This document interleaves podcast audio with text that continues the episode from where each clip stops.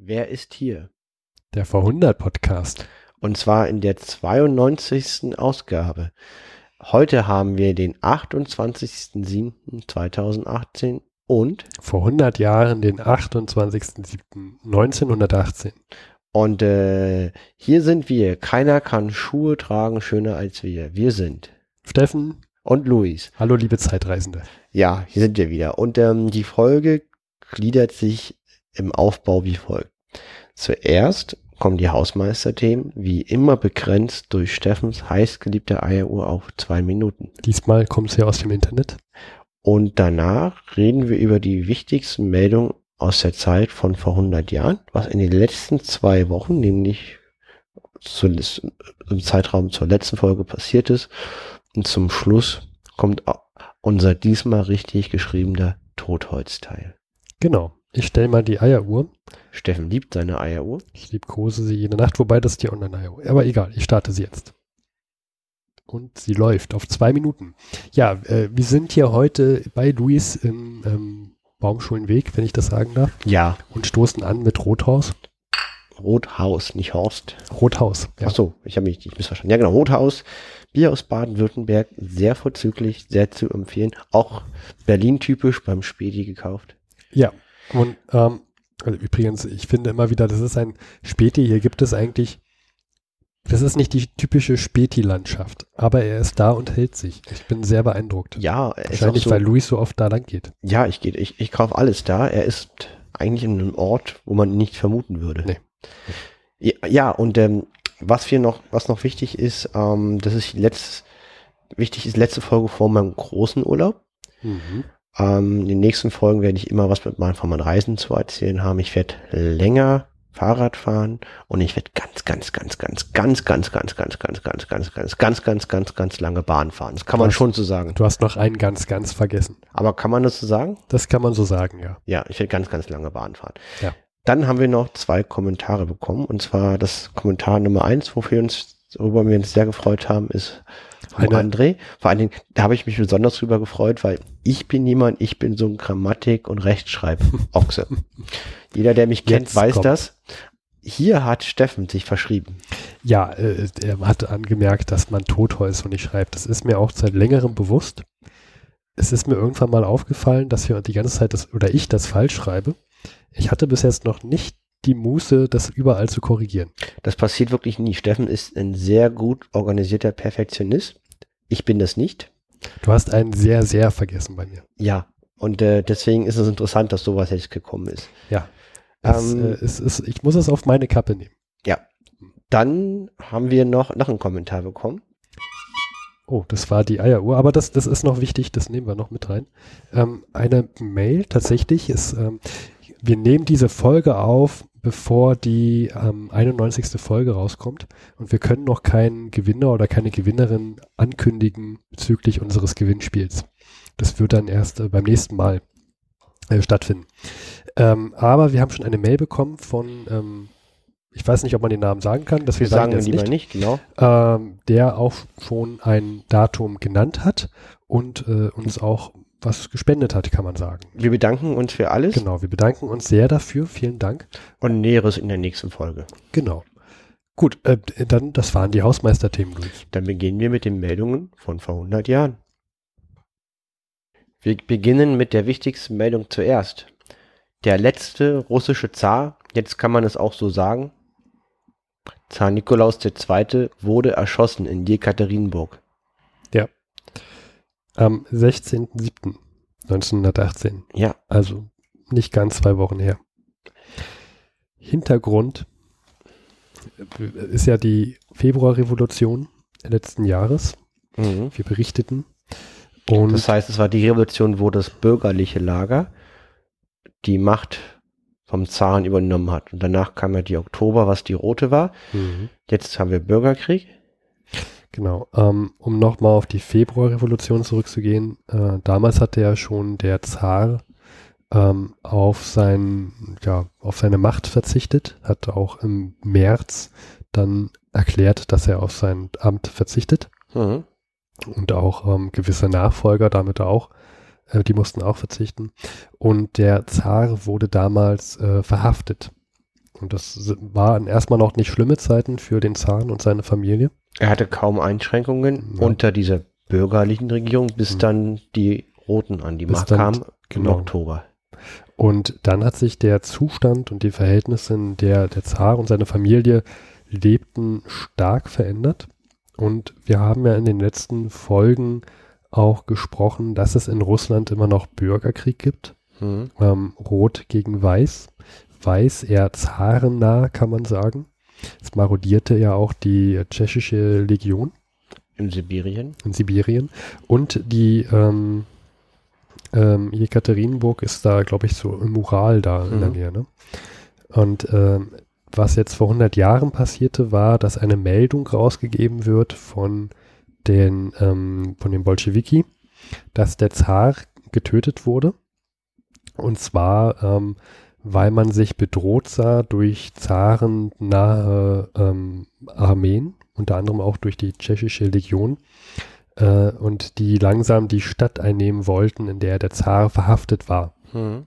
Und so sah man sich gezwungen, den Zaren zu töten. Und angeblich hätte man ihm das es auch gesagt, er hätte nochmal einen Geistlichen zu sich gerufen, hätte Briefe geschrieben und hätte sich dann erschießen lassen. Dass es nicht ganz so war, ähm, ist äh, im Nachhinein auch bekannt, dass äh, letztendlich der Zar nicht so gut vorbereitet war, Mhm. dass die komplette Familie Romanow Mhm. getötet wurde ähm, und dort Verklärung stattfand. Und es ist zwar bekannt, dass, die, dass der Ort tatsächlich einige Tage später ähm, belagert wurde und auch ähm, überrannt wurde von den, ähm, Weißen. von den Weißen. Äh, es ist jetzt aber nicht wirklich sicher, ob das, ob der, die Befreiung des Zaren ihr Ziel war. Also es war halt eine, es war, es war nicht das Hauptziel, meine ich. Ähm, auch als dann die Ermordung des Zaren ähm, bekannt gegeben wurde, haben auch die Legionen, ähm, die waren zwar erschüttert, haben aber dennoch weitergekämpft. Ähm, so viel zum Zarenmord. Also die Reaktion von Harry K. Kessler kommt später, ist auch, er erwähnt es auch eher als Fußnote. Hm. Ähm, also das lässt sehr vermuten, dass er schon damals den Zeitgenossen klar war, dass er seine Macht verloren hat. Egal was passiert, in einem Nachbürgerkriegs-Russland wird er keine entscheidende Rolle einnehmen. Es gibt auch verschiedenste Quellen, die sagen, dass er, nachdem er sein, auf sein Amt verzichtet hatte, schriftlich, dass er äh, sich erleichtert gezeigt hätte. Ob das jetzt so stimmt oder geschichtlich verklärt ist, weiß ich nicht. Ähm, würde aber zu einigen Aussagen passen, dass er eigentlich ja sein Amt gar nicht äh, übernehmen wollte, als er damals zum Zaren äh, gekürt wurde. Ist jedenfalls, äh, ja, Spekulation, Ja, wir, wir wissen nicht, was daran Wahres Genau. dran ist. wir wissen es nicht. Was ich ja interessant finde, ist, dass der britische König seinen Cousin, die waren ja alle verwandt, Mhm. dass der britische König George V. den Zaren zunächst Asyl angeboten hat Mhm.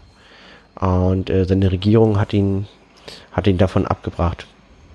Was vermuten, was, was vermutest du, was die Begründung war?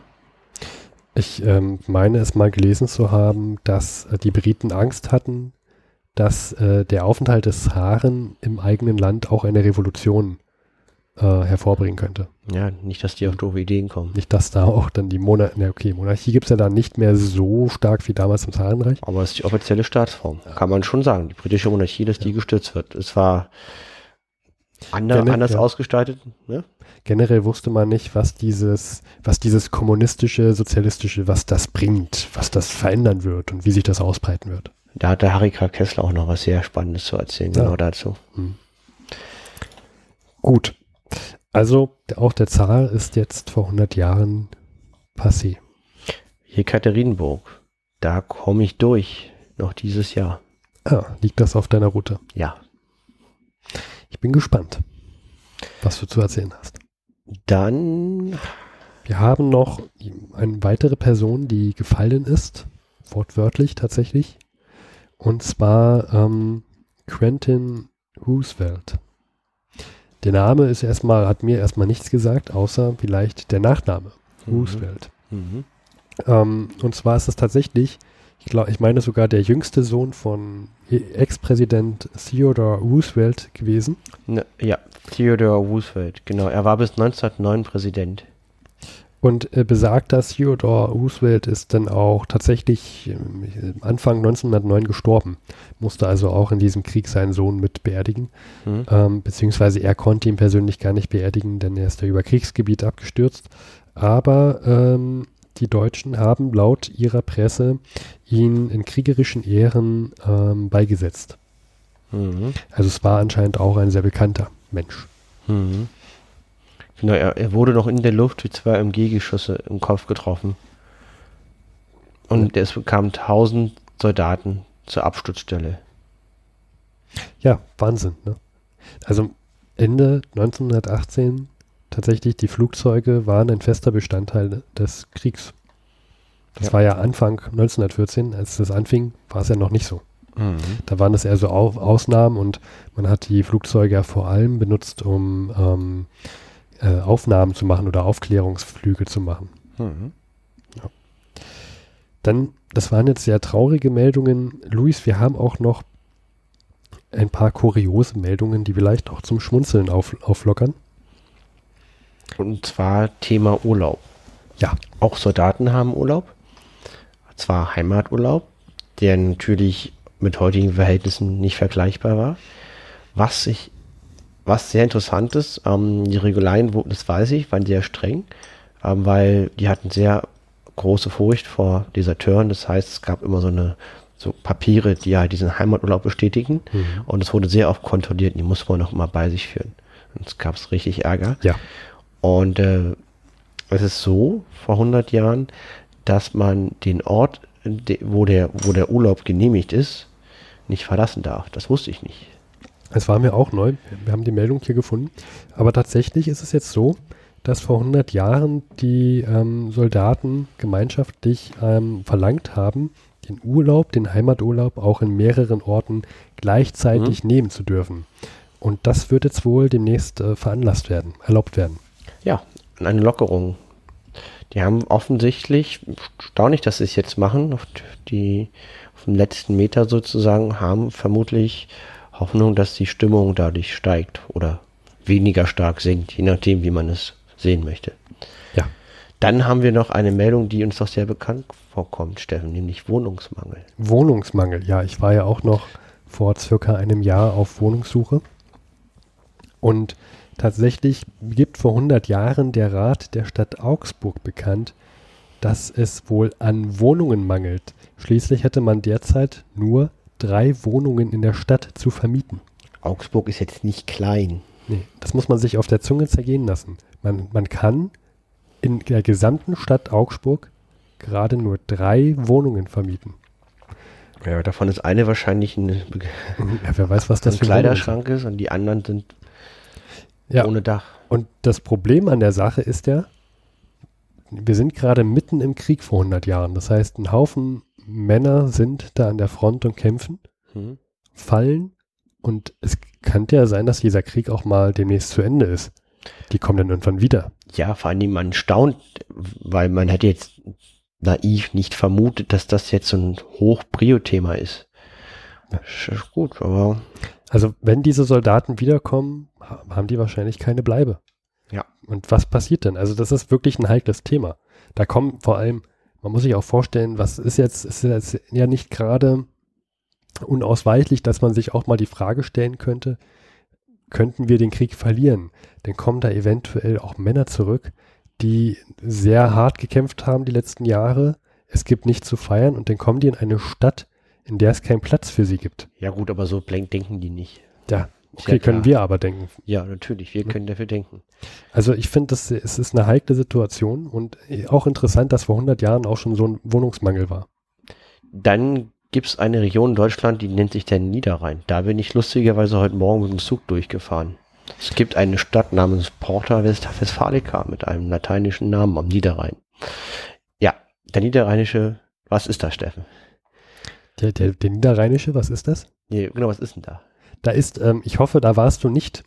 Ähm, vor 100 Jahren gibt es eine sogenannte Brennnessel-Sammelstelle. Natürlich gibt es in Deutschland eine Brennnesselsammelstelle.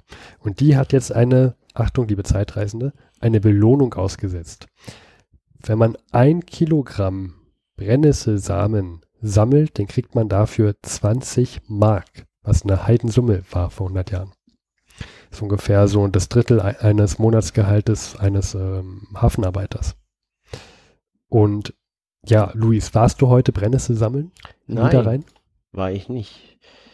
Aber ähm, ich war in der Nähe von Düsseldorf, auch heute Morgen, als ich aufgewacht bin. Gibt es da auch eine Meldung vor 100 Jahren? Ja. Oh, wer hätte das gedacht? Ja, und zwar eine traurige Meldung.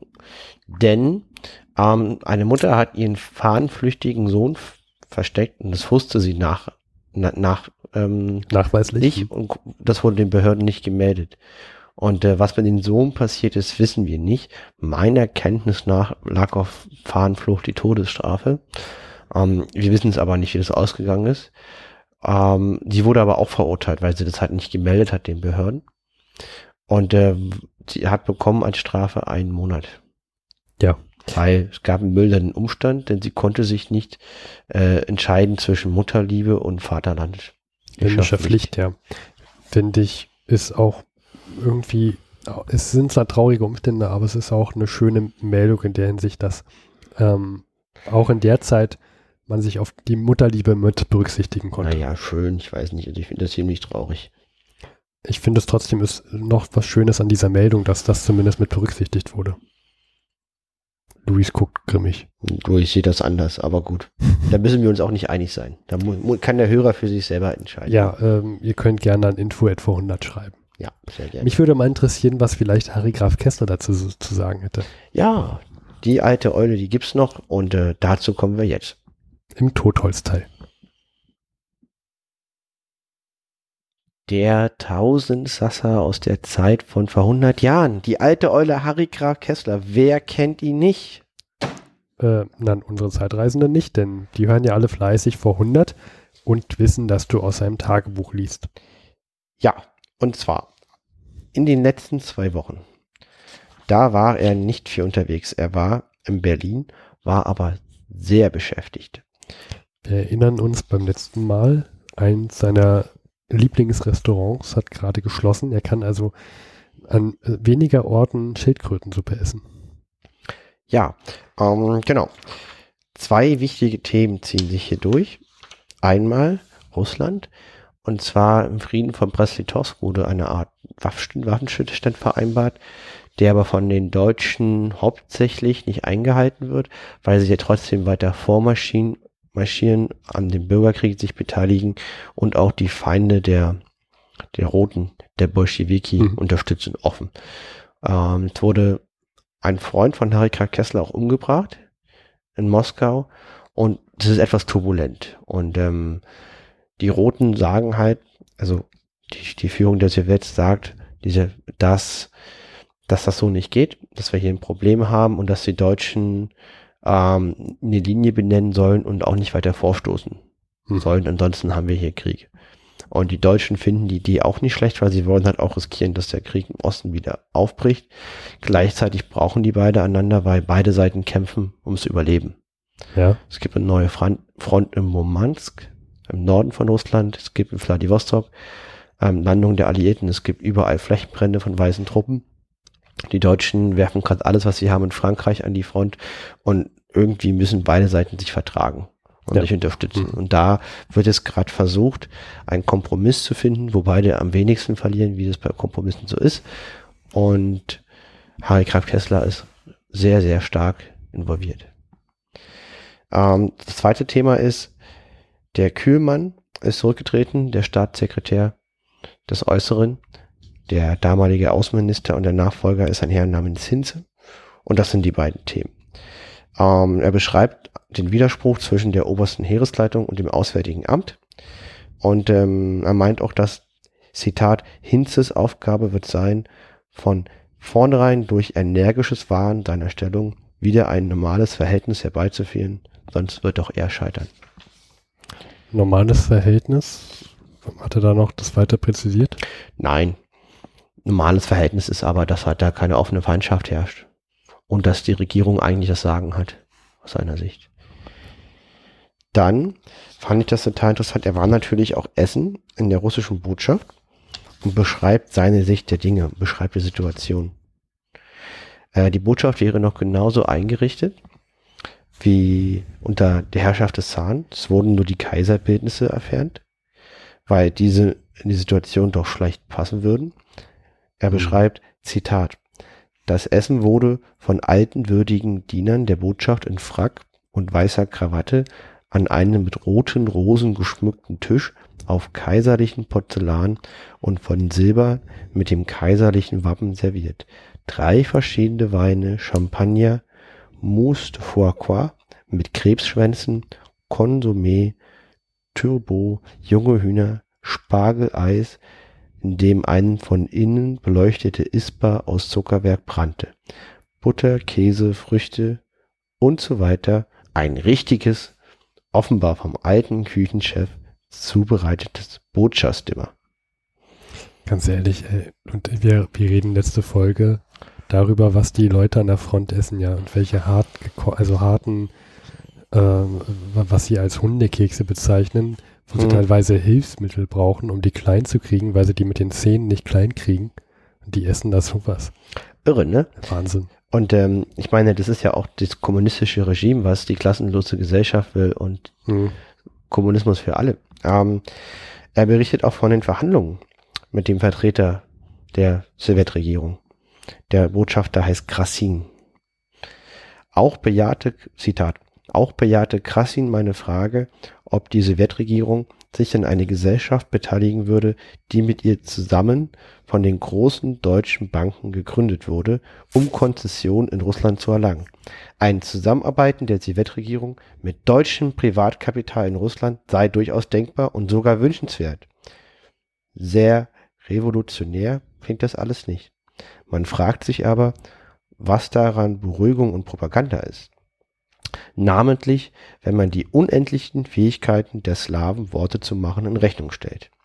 Wie sieht die russische Wirklichkeit aus und woran bewegt sie sich? Dann, und ähm, er macht sich halt sehr Gedanken, dass eigentlich sich nicht so viel geändert hat, wie man denkt. Mhm. Ja, das beschreibt er auch noch sehr, sehr lange. Und äh, seine Einschätzung der Lage ist die folgende. Jedenfalls kann es nichts schaden, wenn wir mit ihnen Verträge abschließen die uns Land und Konzessionen geben. Jede folgende Regierung wird sie anerkennen müssen, da Deutschland jetzt und auf lange Zeit die einzige wirkliche Macht im Osten ist. Unser Imperium bis zum Ural und Kaukasus ist vorläufig unerschütterlich, unerschütterlich und praktisch von allen russischen Parteien anerkannt. Klingt ein bisschen größenwahnsinnig. Ich denke mal, die waren da alle so drauf gerade im Sommer 1918. Ja, äh, das mit den dass sich da nicht viel ändert, ne? frage ich mich halt auch, das sind ja Botschaften, die auch ein bisschen fern, fern vom Land sind. Klar müssen die ihr Land repräsentieren und auch die mhm. aktuelle Politik, aber trotzdem, also er schreibt ja schon selber, dass es vielleicht auch der eh der, der Koch war, der das Essen zubereitet hat, der eh schon immer da war. Mhm. Es sind ja trotzdem noch dieselben Leute wahrscheinlich in der Botschaft tätig, ähm, bis auf jetzt die Politiker mhm. an sich, aber sonst mhm. die Bediensteten. Und vielleicht ist dann da auch noch so der, der Geist, des Haaren, der da einfach erstmal nicht rauskommt so schnell. Ja, aber man hätte ja auch irgendwie einen Eintopf, eine Pastete und reichlich Wodka auftischen können. Hätte man auch machen können, ja. Aber vielleicht, vielleicht waren die alle noch äh, eingekauft, die Lebensmittel. Glaube ich irgendwie nicht. Ich glaube, die ja, lassen so, sich so, gerne gut gehen. So eine Schwänze, äh, so eine Krebsschwänze vergehen ja auch schnell, ne? Ja. Ähm, am nächsten Tag, am 19. Juli, besucht er den Abschied von, hat er nochmal Kühlmann zum Frühstück besucht, den ehemaligen Außenminister. Freiwillig. Ja, wer macht es nicht? Ähm, er meinte ja auch, dass er seine Wege verurteilt, aber seine Ziele respektiert und auch teilt. Das ist schon ein, ein sehr positives Kompliment von ihm. Ja, aber das. Also das ist das höchste hat, der Gefühle. Das hat nicht lang gehalten. Dazu kommen wir jetzt. Ach so. also er beginnt mit, typisch Harry Graf Kessler, er ist seit Presley Toss dick geworden, ungesund, aufgeschwemmt. Zitat. Ich sagte, um ihn zu trösten, ich gratuliere ihm, dass er wieder Mensch sei. Jetzt könne er als freier Mann mitwirken. Er erwiderte, seine politische Laufbahn sei zu Ende. Er halte sich nicht für nötig. Da Wieder sei sein Fatalismus. Es komme doch alles, wie es kommen müsse. Er habe sich dagegen gesträubt, Staatssekretär zu werden, weil die Stellung unmöglich sei, aber der Kaiser habe es ihm befohlen, er habe damals dem Kaiser gesagt, solange seine Majestät ihm befehle zu bleiben, werde er bleiben. Jetzt habe ihm der Kaiser gesagt, er könne gehen und er sei gegangen. Ist auch schön zu sagen, ich, ich mag dieses Amt eigentlich gar nicht, ich mache es nur, weil ich es machen muss. Okay, jetzt kommt sein Schlusswort. Mhm. Zitat. Schwäche, Fatalismus, Indolenz. Letzten Endes Gleichgültigkeit haben Kühlmanns Verhalten jederzeit bestimmt. Das Geständnis entschlüpft ihm mit seiner bäuerlichen Naivität. Manchmal könnte man ihn für dumm halten. Manchmal könnte man ihn für dumm halten. Seine bäuerliche Naivität. Ähm, also ich ganz ehrlich, ich frage mich manchmal, was wäre, wenn man Harry Graf Kessler jetzt zu Lebzeiten getroffen hätte? Ich glaube, ich möchte ihn gar nicht treffen, weil ich, so ein, ich, hätte so einen Schiss, wenn ich vor dem stehen würde. Ich glaube, da steht so ein Typ, der, der über Theaterphilosophie und Theatertheorien mhm. seine, seine Schildkrötensuppe isst und, und man würde da völlig untergehen mit der, dem. Der, der würde mich auf Arten beleidigen. Die, ich würde die erst irgendwie nach fünf Jahren ansatzweise bemerken. Ja, er macht es aber auch schon offen. Ich fand das ihm total interessant. Zitat.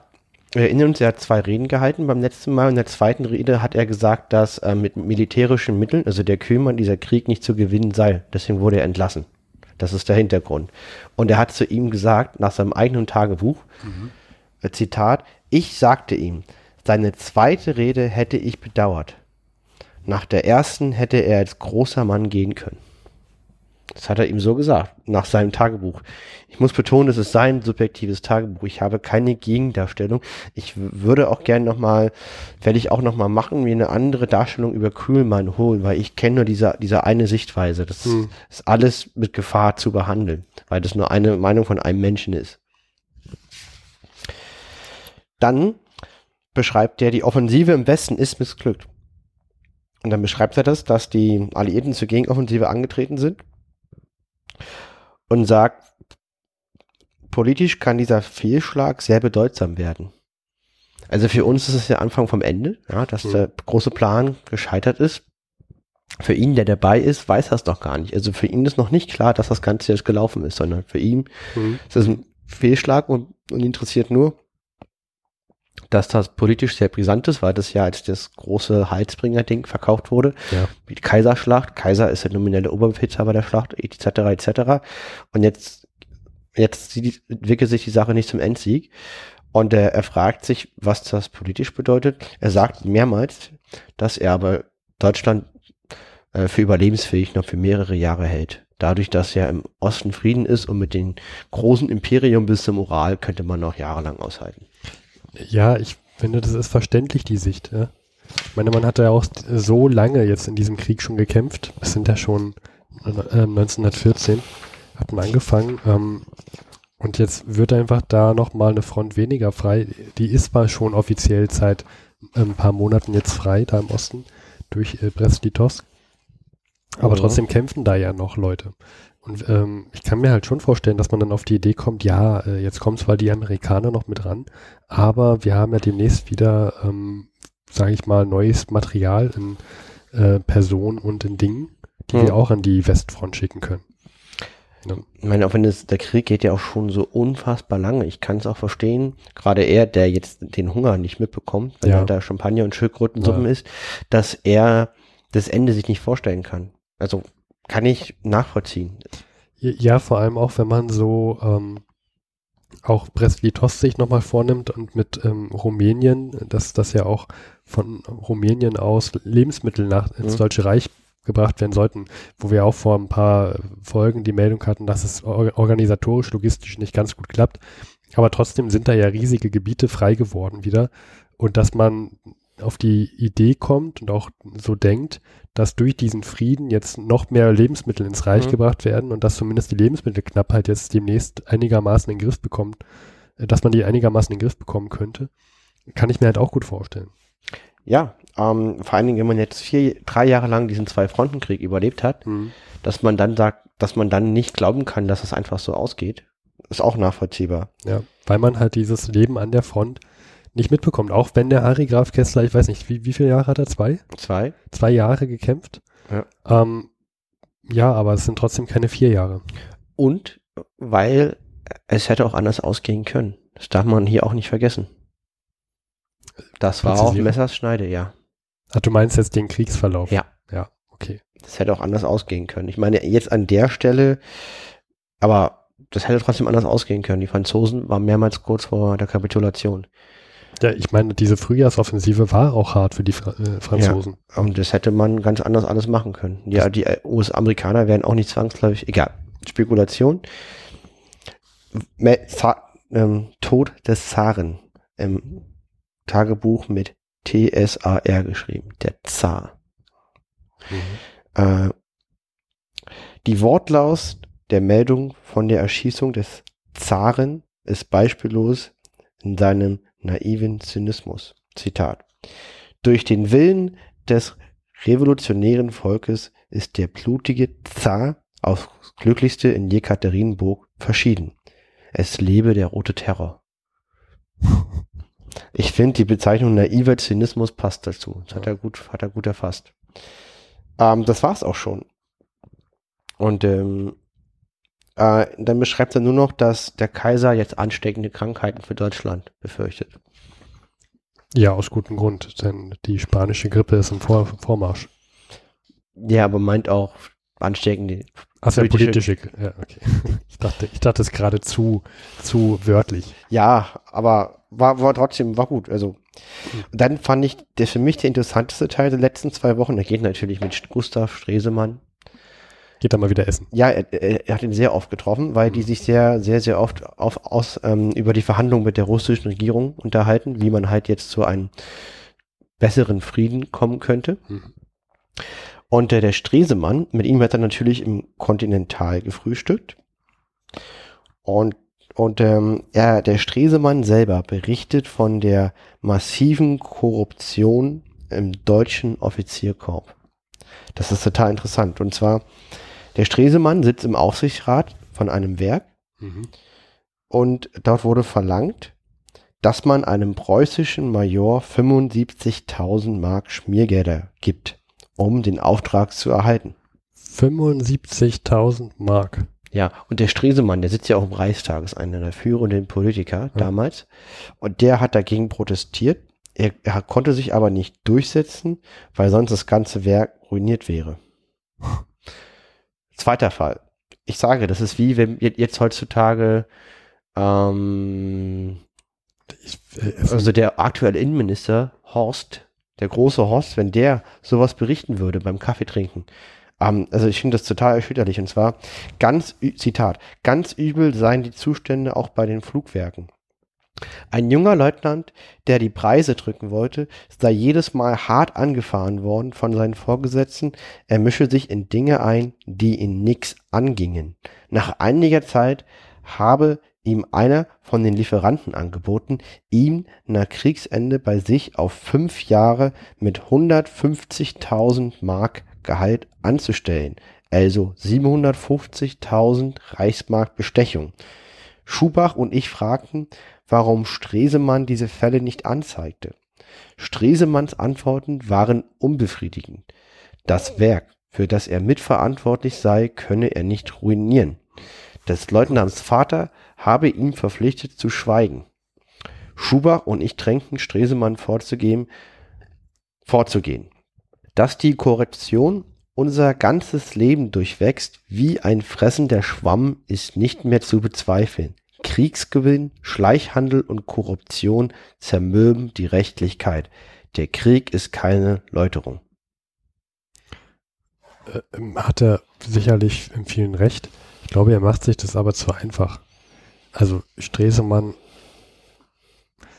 wenn man in Stresemann Schuhe steckt, Der wäre nicht da, wo er ist, Der wenn er sowas anzeigen würde, weil man muss ja zum Filz dazugehören. Wenn man da der, wenn man da der Petzer ist, dann kommt man nicht weiter. ja, also ich glaube, man muss, wahrscheinlich musste er an einigen Stellen auch mal das Auge zudrücken.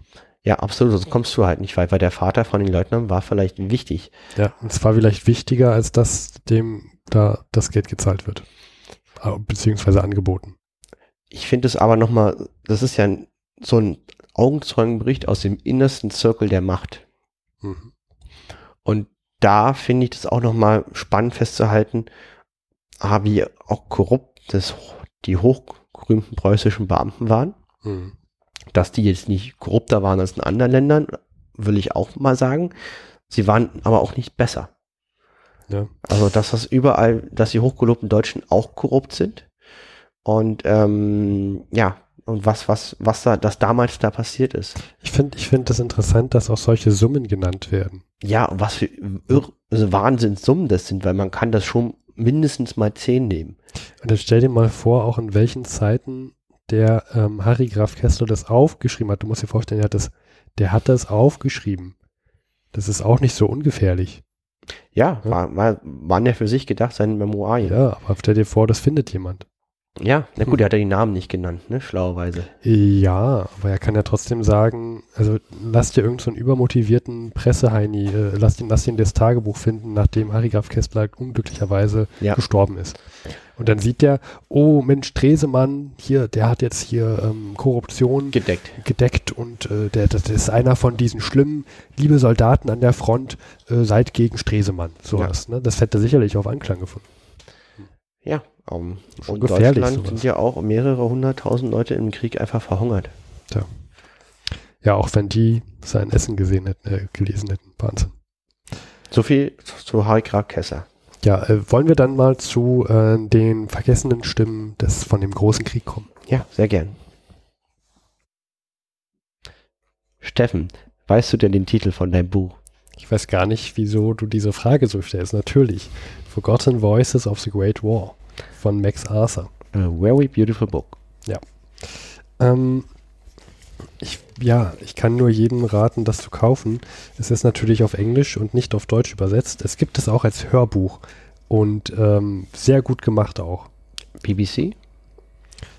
Ich, ich glaube nicht BBC. Ähm, sehr gut gemacht. Sehr Ignoriere meine Frage. Genau. Aber ich kann es raussuchen und verlinken. Das kann ich zumindest tun. Äh, wir haben heute auch gar nicht so viele Berichte im Juli. Ähm, wir haben heute aber zwei Deutsche dabei.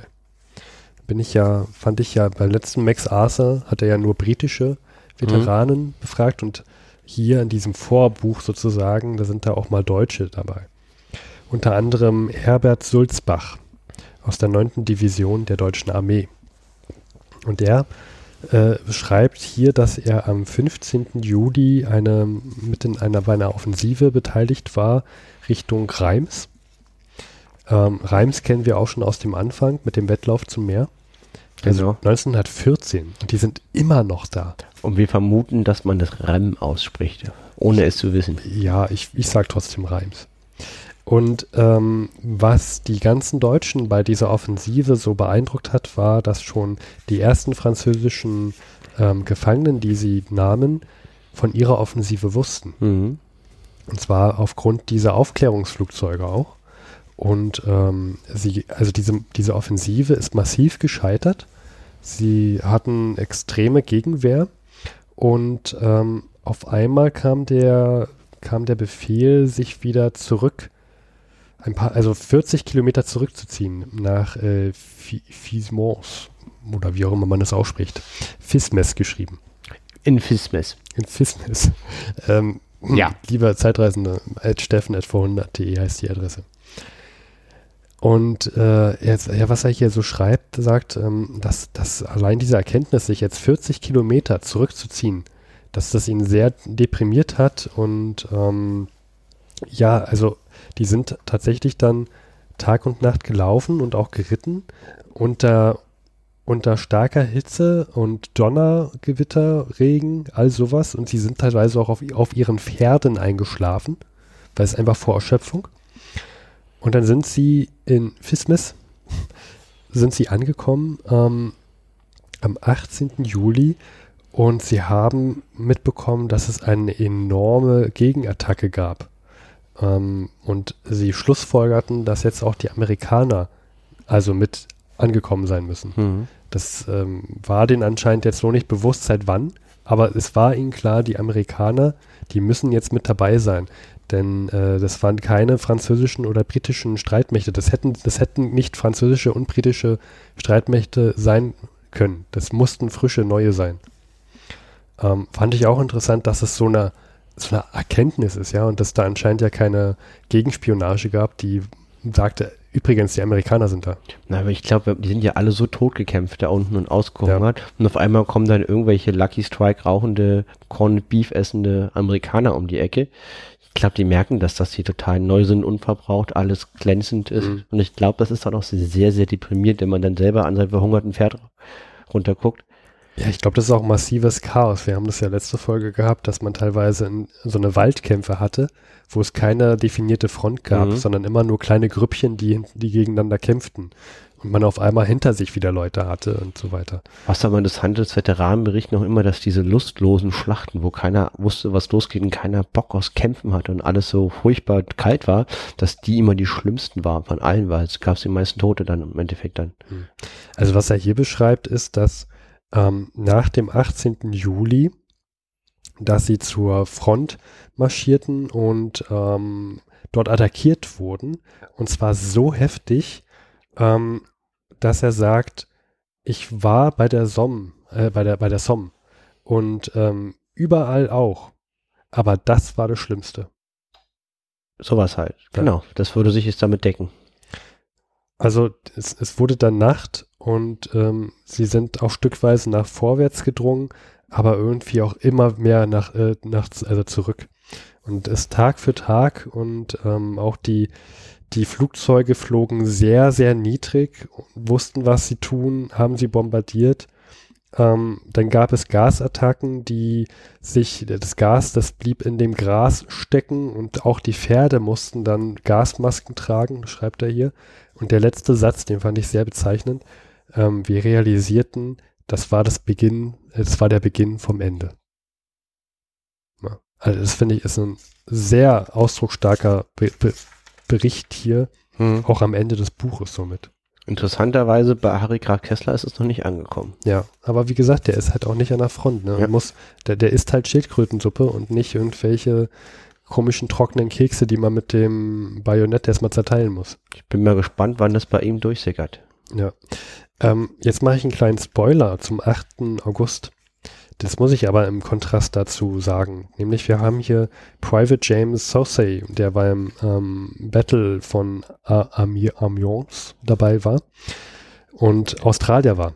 Geschri geschrieben Amiens? Genau. Ja, okay, Amiens, also wie auch immer man es auf Französisch ausspricht, bekannte Stadt im Rahmen des Ersten Weltkriegs. Ja, also spanische Orte könnte ich super aussprechen, aber dieses Französisch. Podcast über den spanischen Unabhängigkeitskrieg. Ja, das würde ich auch gerne machen. Oh, ja. so viele Dinge. Ja. Wir haben heute schon wieder über zwei Podcast-Ideen. Wir können ja mal gucken, erstmal ein bisschen Zeit reisen, bis in die 30er Jahre und dann schauen wir mal schauen. Und der schreibt hier, der Private James Sossay vom australischen Corps, dass sie an den Angriff begannen und es gab sozusagen zwei Arten von Deutschen. Die einen, die sehr schnell aufgaben und sich ergeben hatten und dann die anderen, die bis zum bitteren Ende kämpften. Mhm. Ähm, und sie haben auch sehr viele Gefangene gemacht. Und dann schreibt er hier sowas wie, sie haben einfach weitergekämpft und weitergekämpft und auf einmal standen sie auf Gebiet, ähm, was sie schon seit Ewigkeiten nicht mehr gesehen haben. Also unerschlossenes, kultiviertes Land und äh, sie haben dann wirklich angefangen zu fühlen, mein Gott, wir brechen durch. Das hat wirklich, es wird wirklich, das hat wirklich einen Sinn hier, was wir machen. Wir kommen durch. Und das muss man sich nach wahrscheinlich gut, ich weiß nicht, wie lange der Australier hier schon mit dabei ist, das steht hier nicht da. Nicht vor 1915. Aber sagen wir mal, sagen wir mal 1916. Hm. Dann kämpft der auch schon seit zwei Jahren dabei und hat jetzt erst so den, den Moment, wir brechen langsam durch. Wir mhm. sind ja erstmal wieder auf Gebiet, was wir vorher noch nicht hatten. Mhm. Es muss wahrscheinlich ein unheimliches Glücksgefühl auch gewesen sein. Und damit ist es aber auch erledigt dann, weil das kriegt man, glaube ich, nie wieder raus aus beiden Seiten, weil da wird die Siegerseite nie verhandeln. Nee. Na klar, weil. Das ist wahrscheinlich nicht. Das machen die Deutschen im Osten ja auch. Genau, und ähm, was du vorhin meintest mit den, mit den amerikanischen Truppen, dass man sieht, was die für glänzende Uniformen haben und so weiter. Da haben wir hier noch einen Bericht vom Major Hartwig Pohlmann, aus der 36. 36. preußischen Division. Mhm. Und er sagt, er sagt auch, dass sie bei der Marne gekämpft haben, also ein Fluss. Und dort haben sie amerikanische Truppen gesehen, die halt von Monat zu Monat äh, immer mehr wurden. Finde interessant, dass der das so beobachten kann. Das muss Mhm. auch mega deprimierend sein, weil Ja. man weiß auch, wo die herkommen, da kommen ganz viele. Ja. Also die fangen ja gerade erst an. Ähm, und er schreibt, also äh, er schreibt, der Gegner, der wurde übermächtig für uns. Ähm, aber wir haben unseren Dienst verrichtet als Soldaten. Ähm, er schreibt hier, dass in unseren, also unsere Aufgabe war es halt durchzuhalten und die Aufgabe der Politiker, einen Weg zu finden, Frieden auszuhandeln. Finde ich auch eine interessante Auf Auffassung, dass er wirklich glaubt, ähm, egal wie das hier ausgeht, meine Aufgabe ist hier zu stehen und die, diesen, diesen Punkt Erde zu verteidigen oder vorzustoßen. Dann hat ja die, dieser, dieser, dieser verschmähte Kühlmann gar nicht mal so unrecht mit dem, was er sagt, ne? Dass er sagt, er hat eigentlich genau die Wahrheit gesagt. Militärisch ist kein Sieg mehr zu erringen. Ja. Hat der Kühlmann recht gehabt. Und, äh, und das ist auch gerade das, was ja der, es wird mir jetzt gerade klar, was der, was der Harika Kessler so an, anschaulich beschreibt, was da in der, in der Kaste los ist, der Politikerkaste. Ja. Gerade. Also, aber gut, das sind halt Dinge, die darf man als Politiker wiederum dann nicht sagen. Ne? Es ist halt sehr demotiviert an der Heimatfront. Ja, das ist auch das Problem, dass jetzt halt in Deutschland die OHL die Macht hat. Das heißt, die Politiker haben da auch nichts zu melden. Ja. Ähm, und haben wir hier noch einen letzten Bericht und dann ist es auch schon wieder vorbei. Mhm. Vom 18. Juli auch von Captain Reginald Thomas, Royal Artillery. Reginald Thomas. Reginald Thomas. Ähm, und er schreibt hier etwas, also das muss auch ein graus grausiger Anblick gewesen sein. Er schreibt über die französische Kavallerie. Und die kam an und hatte tatsächlich ähm, neue Uniformen. Alles war neu. Es war ein richtig helles, leuchtendes Blau. Und ähm, alles war sehr poliert und aufbereitet. Und äh, die hatten anscheinend Lanzen. Mhm. Immer noch? Immer noch. Und dann sind die mit diesen Lanzen in einen Galopp auf die Front zugeritten. Warte mal, also das ist wirklich von also 1914 weiß ich das. Das dass ist solche 1900, Berichte- hier steht 18. Juli 1918. Da bin ich jetzt sehr überrascht, ja? Also Ich glaube dir das. ist hier so ein Zeitzeugen. Kann natürlich sein, dass die Person sich falsch erinnert. Ne, das, ist, das sind Zeitzeugenberichte. ja, aber das wissen wir nicht. Also der, der Max Arthur, der weiß, was er tut, ist ein Historiker. Wir gehen mal davon aus, dass, dass da keine Krütze drin steht. Bis jetzt war das alles sehr, sehr gut. Und er schreibt halt, dass Das die, ist doch unverantwortlich, 1918 Soldaten mit Lanzen in, in Maschinengewehrstellung rennen zu lassen. Ja. Also unfassbar. und er sagt halt, ähm, dass sie, dass die Deutschen oder der Gegner hat es halt gesch- geschafft, die Maschinenpistolen höher zu stellen als sonst. und hat halt auf die Menschen geschossen, also auf die Reiter. Und hat halt teilweise nicht die Pferde getroffen. Und was passiert jetzt? Jetzt rennen über dieses gesamte Dead Man's Land Pferde. Mehrere Stunden laufen da Pferde lang. Reiterlos. Und er sagt, es ging dann noch mehrere Stunden weiter und von diesen äh, zwei Kavallerieregimentern blieb keiner mehr übrig. Es ist auch unfassbar. Also dafür müssten die. Verantwortlichen vor Gericht gestellt werden. Also das ist. Mord. Kannst du ja nicht einfach, also Also vor allem auch, was das für ein, für ein Anblick gewesen sein muss. Also da habe ich mir auch nie so richtig Gedanken gemacht, dass klar, da, da sind auch teilweise äh, Pferde einfach auf die Front zugeritten. Klar. Aber was passiert eigentlich, wenn du den Reiter triffst, aber das Pferd nicht? Das Pferd rennt da noch rum. nee, logisch. Das ist halt so ein Pferd, was Ja? da rumläuft. Aber das ist, mir, das ist mir so nie so richtig in meiner Vorstellung klar gewesen. ja, aber ey, Also Wahnsinn. ja, das ist Mord. Also das ist dann auch total unverantwortlich von den eigenen Kommandeuren. Auch da frage ich mich, also was, was waren das für welche? Weil, weil ähm, sie hatten ja anscheinend richtig neue Uniformen. Waren das jetzt welche, die entweder komplett neu waren, nicht wussten, was Mhm. auf sie zukommt? Oder waren das welche, die wussten, was auf sie zukommt und die gesagt haben, wir machen jetzt hier so eine Art Kamikaze und machen, machen es nochmal schick. Ja, das müssen wir auch mal rauskriegen. Vielleicht waren es ja irgendwelche sehr jungen Leute, die sehr naiv waren, die man irgendwie da mit Mist vollgestopft hat. Wer weiß, vielleicht waren das welche, die, ähm, Zeit, die, die, die noch nie, sage ich mal, zuschlagen durften, weil schnell klar wurde, dass man mit Lanzen, also nach Vielleicht dem Motto, Mhm. ihr Leute, ihr seid hier mit Lanzen ausgerittete, äh, ausgestattete Kavallerie und die kamen vielleicht seit 1914 nie zum Einsatz und dachten Mhm. sich, wir müssen doch jetzt mal. Ja, oder man, man hat einfach nicht damit gerechnet, dass es Widerstand gab. Das kann auch sein, ja, dass die dachten, na, da sind, äh, oder die Maschinenpistolen, die hängen so niedrig. Also er hat hier in dem Bericht reingeschrieben, dass die Maschinenpistolen sehr hoch eingestellt waren.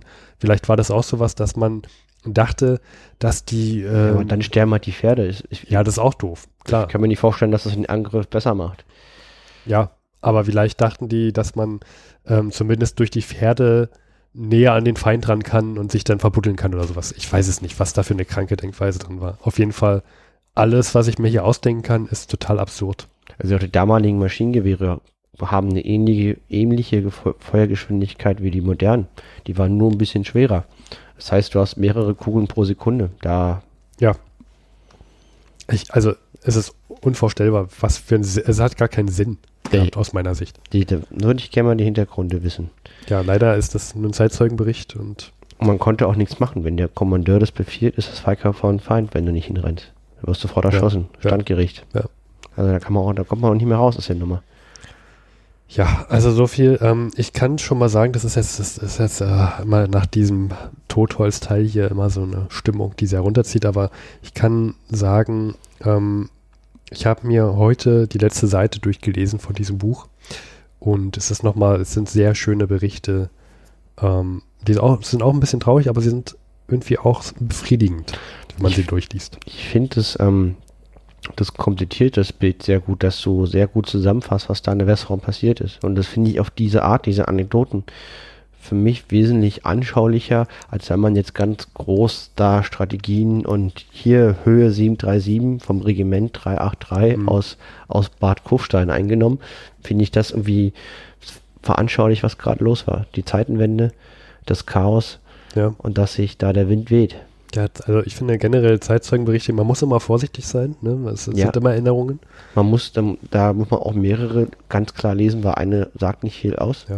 Aber äh, ich finde, dass man mit die stärkste Emotion, Emotionen damit weckt bei, bei Leuten, wenn sie einfach Zeitzeugenberichte auch lesen und hören. Und es ist auch am begreifbarsten. Das alle, alles, alles, alles andere ist ja doch sehr abstrakt. Also was ich mich, woran ich mich immer noch erinnere, wenn ich das andere Buch vom Max Arthur lese, sind teilweise dieser Widerspruch zu diesen ähm, Erzählungen aus der Kindheit mhm. und dann an der Front, wie sie in Graben, Graben lagen und Gräben lagen und äh, Laus, diese Lausberichte, dass die so überrannt, über, überlaust waren. Also das ist mir immer noch haftig. Mit diesen, mit diesen knackenden Geräuschen den Knack, dass, dass sie teilweise die Kleidung dicht über eine Flamme hielten und dann gab es mal plapp, plapp. Genau, also das ist mir irgendwie noch hängen geblieben. Ja. Und das, ja, sind halt Zeitzeugenberichte. Mhm. Ja, vielen Dank, Steffen. Ich würde auch sagen, damit beenden wir diese Folge. Ja. Ich werde jetzt ganz lange Fahrrad fahren und in der Pause zwischen dem langen Fahrradfahren, weil ich habe meinen Job gewechselt und habe deswegen jetzt sieben Wochen frei. Ja, der Luis ist gerade zu beneiden.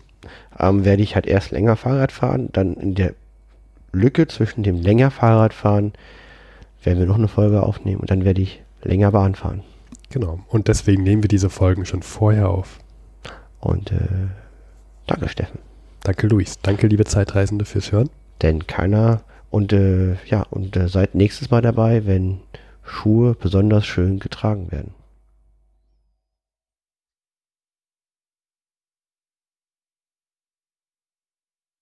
Outtake. Hier sind. Ja, wer ist denn da? okay, ähm, Take 4 würde ich sagen.